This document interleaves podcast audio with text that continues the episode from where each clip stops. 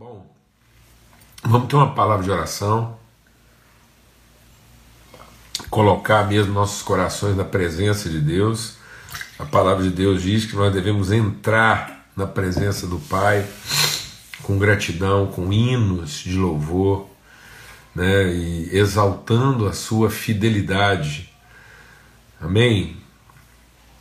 Então a gente é isso, amados. A gente a gente crê mesmo, a gente se submete à fidelidade de Deus. A gente compartilhou né, sobre o princípio lá das três perguntas, então é, a gente submete a, as nossas ignorâncias e submete os nossos enganos né, à fidelidade, à soberania de Deus não a soberania tirana de um império, mas a soberania de reino, né?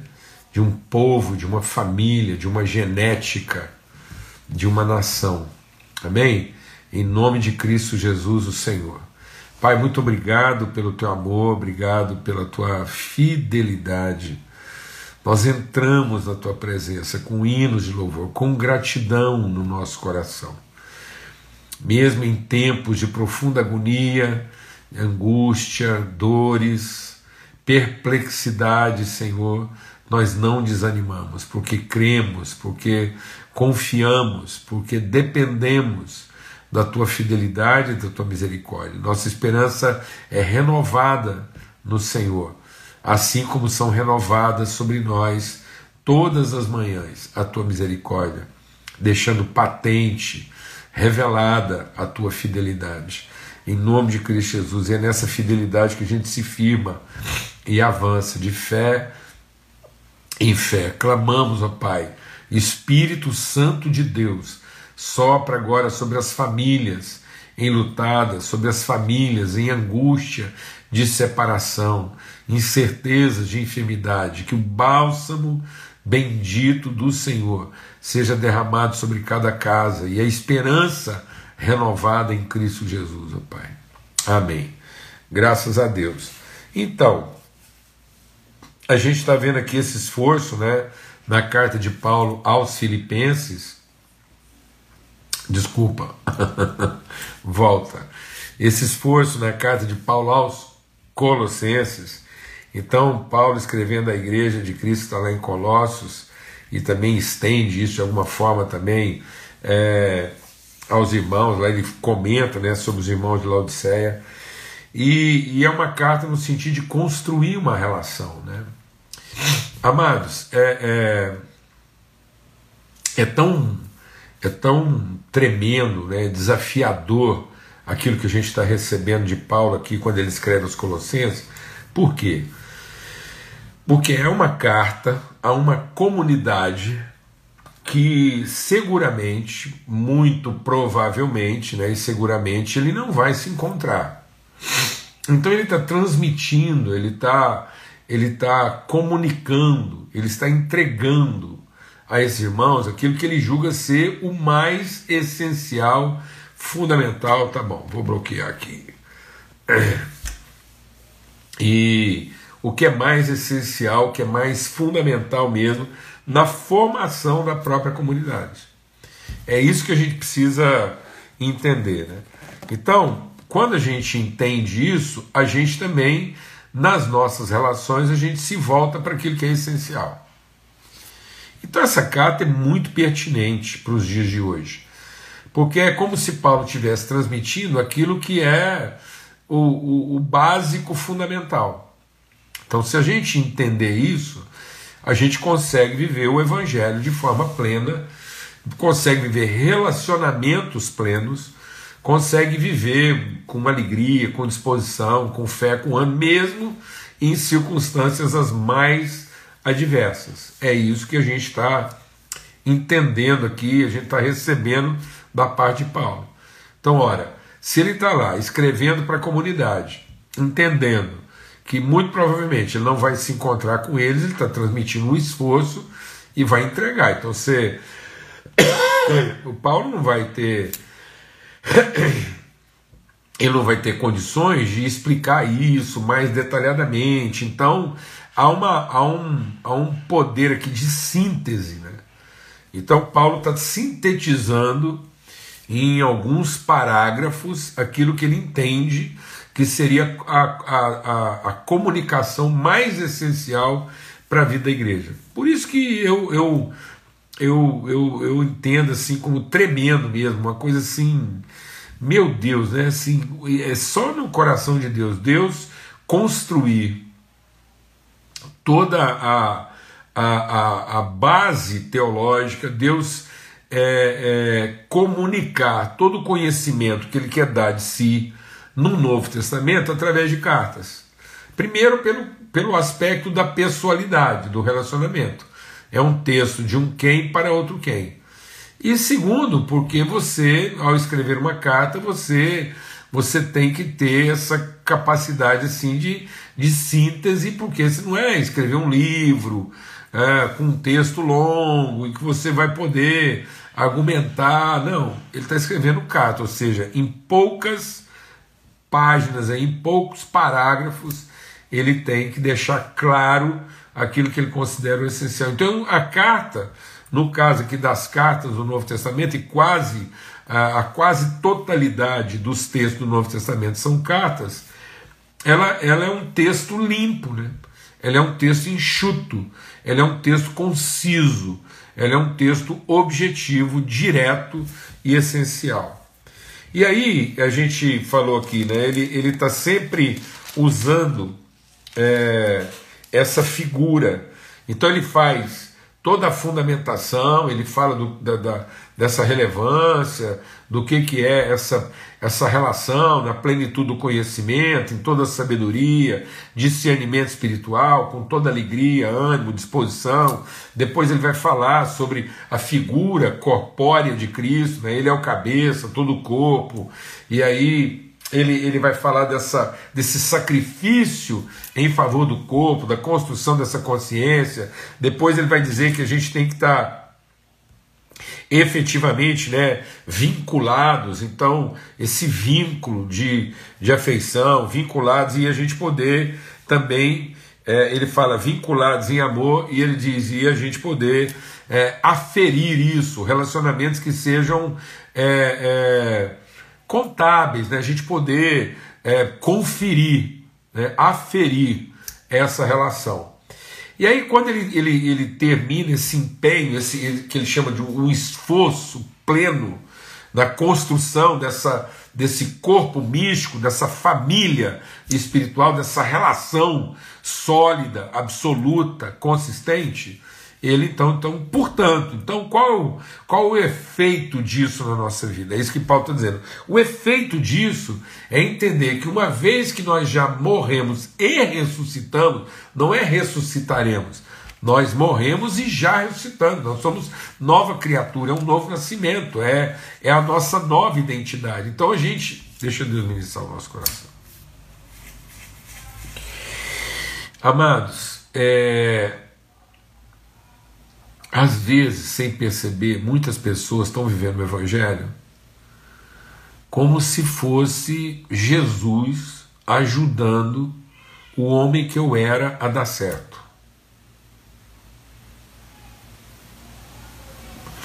Repetir. Tem muita gente que ainda vive o Evangelho pensando de forma religiosa e não espiritual de que a devoção é para que Jesus ajude, recupere, faça bom o homem que eu era. Não. É, o homem que eu era não era o homem, era um ente. O, o que eu era antes de Cristo não podia ser chamado de humano ser. Então Jesus não está recuperando. Não é um. Não, é, eu até não gosto dessa palavra recuperando, restituindo. Não, ele não está restituindo, não está recuperando. Ele está fazendo novo, é igual o barro. o vaso quebrou. Ele não recuperou.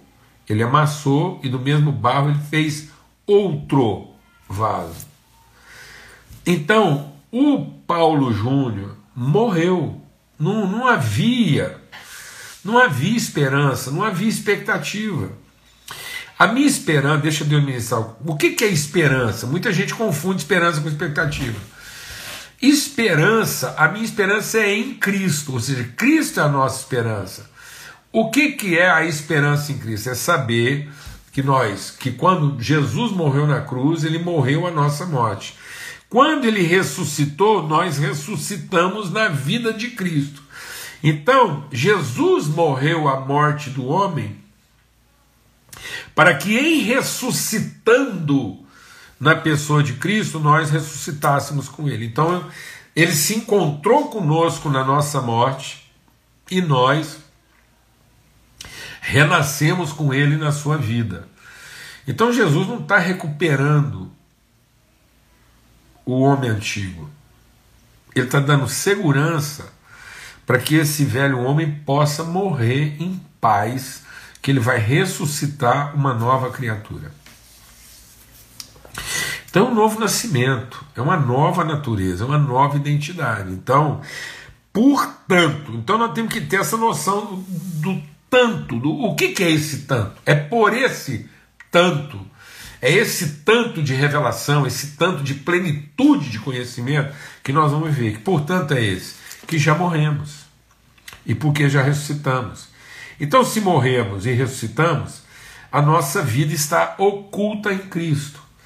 Então, é Cristo em nós que o Paulo está tanto enfatizando aqui.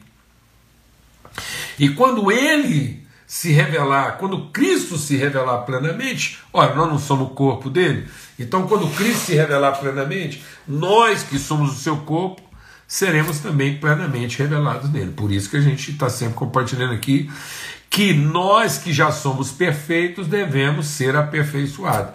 Então não tem gente de aperfeiçoar aquele que já não é na sua essência perfeita. Então, vamos entender uma coisa aqui, deixar o Espírito de Deus melhorar o nosso, o, o nosso entendimento, curar nosso entendimento. O novo nascimento não é Jesus é melhorar um homem ruim. Eu não sou um homem melhor. Jesus não está me melhorando. O Espírito Santo está me aperfeiçoando segundo a semente de Cristo que está em mim. Então eu estou sendo aperfeiçoado para ser é, é uma para que eu possa ser uma expressão ainda mais plena, mais exata da pessoa que eu sou em Cristo. Então eu não estou melhorando. Ontem eu não era pior e hoje eu estou melhor. A vida cristã, andar com Cristo, não é melhorar a cada dia. Não, não tem jeito uma coisa que não era se tornar ah, ah, não, não é isso. Nem carne nem sangue vai herdar. Nós somos nova natureza, seres espirituais gerados em Cristo Jesus, a semente incorruptível que nos gerou, e agora nós vamos sendo aperfeiçoados. Eu não estou sendo melhorado, eu estou sendo aperfeiçoado. Nós estamos sendo aperfeiçoados. Amém? Em nome de Cristo Jesus. E aí, então, é isso, nós vamos ser manifestos com Ele. Aí, tá vendo como é que assim a gente aqui não está exagerando? Porque Paulo realmente ele usa essa forma de linguagem repetitiva. Olha aqui, ó. Ele, ele vai falar aqui pelo menos uns três, portanto. Ele, ele começa o capítulo 3, portanto, depois ele já faz uma pausa e portanto, depois ele diz portanto. Então, amados, é uma ênfase, nós precisamos bater na cabeça dessa estaca até que isso esteja totalmente fundado, firmado, portanto. Então, portanto, isso é conclusivo. Isso não é expectativo, isso não é uma, uma possibilidade, isso é uma convicção. Sermos aperfeiçoados em Cristo Jesus e não viver escravo. Nós não, nós não dependemos de nenhuma metodologia que nos melhore. Não. Nós precisamos assumir compromissos de responsabilidade que nos aperfeiçoem. falar devagar.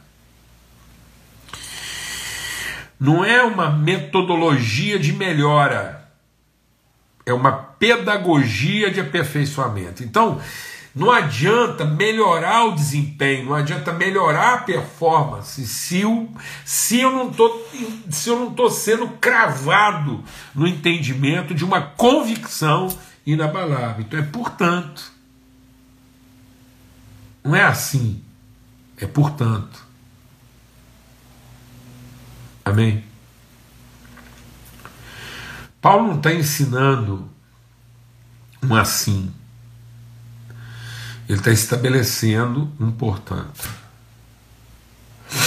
E muitas pessoas estão escravas do faz assim, faz assim, faz assim, faz assim. Então muita gente hoje dependente de forma escrava a, a, a metodologias que, que prometem um, uma pessoa melhor. Isso escraviza. Aí é um prêmio pelo desempenho. Então muitas pessoas estão esperando receber a premiação da sua performance. E, e aí Paulo falou um pouquinho antes aqui no capítulo 2, ele disse assim: esse, essa, essa necessidade de ser premiado na performance e no lugar de um portanto ser um assim, Aí eu vou dizer uma coisa, ele diz, isso não vai melhorar as pessoas, isso vai torná-las pior, porque elas vão se tornar. Então essa, essa expectativa de melhora está tornando as pessoas piores, porque quando elas finalmente se acham melhores, elas não ficaram melhores, elas só ficaram mais arrogantes.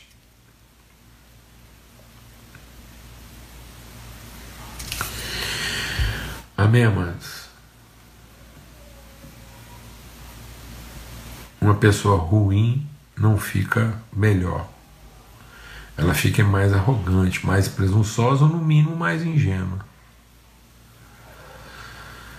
Agora, um filho de Deus, ainda que pareça pior e que ele está melhorando, na verdade ele está sendo aperfeiçoado como filho, o que ele foi, porque ele nasceu da natureza de Cristo.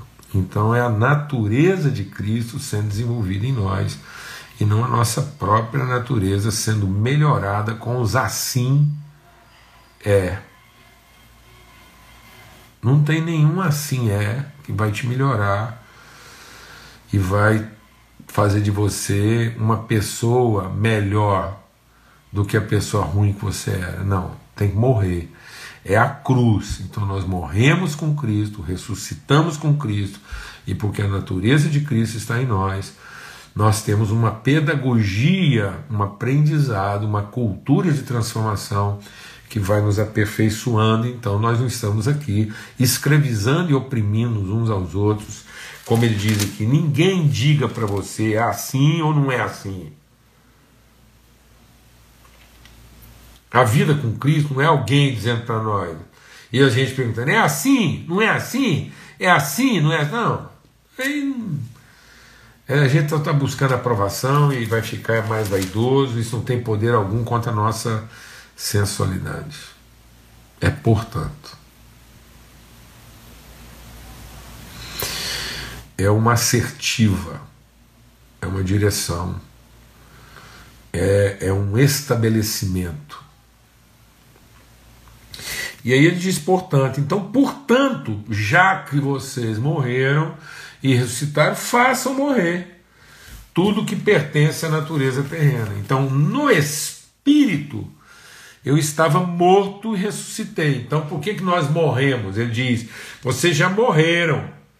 Porque vocês já morreram, morremos, porque nós, nossos, nós morremos em nossos delitos e pecados. Aí Jesus, sem pecado, morreu para se encontrar conosco na nossa morte e em ressuscitando trazer com ele os filhos de Deus à vida.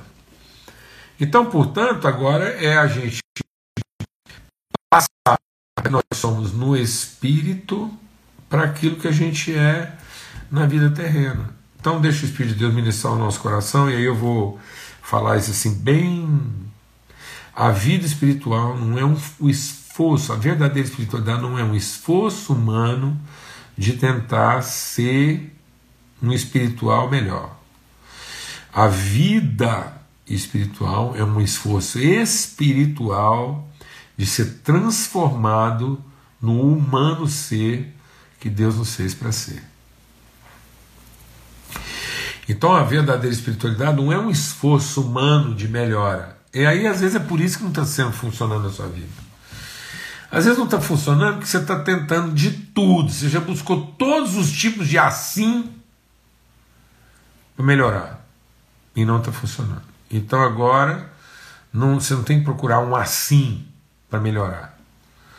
Você vai crer, vai receber um portanto que te transforme, que te aperfeiçoe. Amém? Para que do Espírito você faça morrer a sua natureza, os impulsos da sua natureza humana, terrena, né? É humana, terrena. Em vez de você tentar o caminho oposto. Tem muita gente que diz: ah, assim você vai ser mais espiritual. Paulo diz: portanto, vocês são espirituais, então. Amém? Glória a Deus. Então a imoralidade, a impureza, as paixões, maus desejos, avareza, que é idolatria. Por causa dessas coisas vem a ira de Deus sobre os filhos do quê? Filhos do quê? Da desobediência. Então nós vivíamos como filhos da desobediência e morremos. A desobediência levou à morte. Mas agora que nós nascemos de novo, nós somos filhos da obediência. Então, pela desobediência de um homem, o mal foi passado a todos. E pela obediência de um único, nós encontramos agora a vida eterna, porque nós recebemos a vida que está em Cristo. Vocês também andaram nessas mesmas coisas no passado, quando viviam nelas. Então, amados, não é. Eu quero concluir aqui, amanhã a gente vai continuar, né? Essa esse espírito da desobediência, essa obediência que nos aperfeiçoa, não é a obediência de um, a um conjunto de normas, assim é. Tá bom? Então não é a subserviência a um código comportamental, a um compêndio de regras, assim é. Essa obediência é uma plena submissão ao portanto de Deus. É aquilo que Deus declara, estabelece, determina e transmite pelo seu Espírito Santo à nossa vida. É o que nós somos. Então a gente vai se submetendo ao que a gente é. A gente para de entrar em conflito com a gente mesmo, que é o seguinte: dentro de mim habita a voz do Espírito Santo e na minha carne habita a voz da minha carne. A minha alma fica aqui doida para saber qual voz que ela obedece. Então não é não é eu, eu, eu em matando a, a voz da minha carne, eu vou ouvir melhor a voz do Espírito. Não. Em ouvindo a voz do Espírito, eu vou ceder menos aos impulsos da minha carne. Então eu tenho que voltar para o meu portanto porque aí o Espírito vai me revelar o assim. Mas não adianta eu pegar nenhum assim de homens, de, de, de instituições humanas, pensando que isso vai me levar ao portanto de Deus. Amém? Então, é abandonar todas essas coisas, ira, indignação, maldade, blasfêmia, linguagem obscena no falar. Então a gente vai parar aqui agora para não, não, e amanhã a gente vai retomar nesse mesmo pedaço do texto aqui, vamos avançar, a gente não quer fazer isso de forma trabalhada, apressada, mas em nome de Cristo Jesus. Que em Cristo Jesus, pelo poder do seu Espírito Santo, na relação do corpo, ninguém mais esteja escravo de nenhum, assim é dos homens para que nós possamos estar sendo guiados e orientados pelo portanto de Deus. Amém, amados? Glória a Deus, que o amor de Deus o Pai, a graça bendita do seu Filho e a comunhão do Espírito Santo de Deus seja sobre todos. a Lanisca está ali de fora ali e filmando a gente, tá bom? Então, forte abraço a todos. A gente está assim empenhado mesmo e crendo que essa reflexão pode transformar radicalmente o nosso entendimento e essencialmente as nossas relações. Tá bom? Forte abraço, até amanhã, se Deus quiser, em nome de Jesus. Até lá.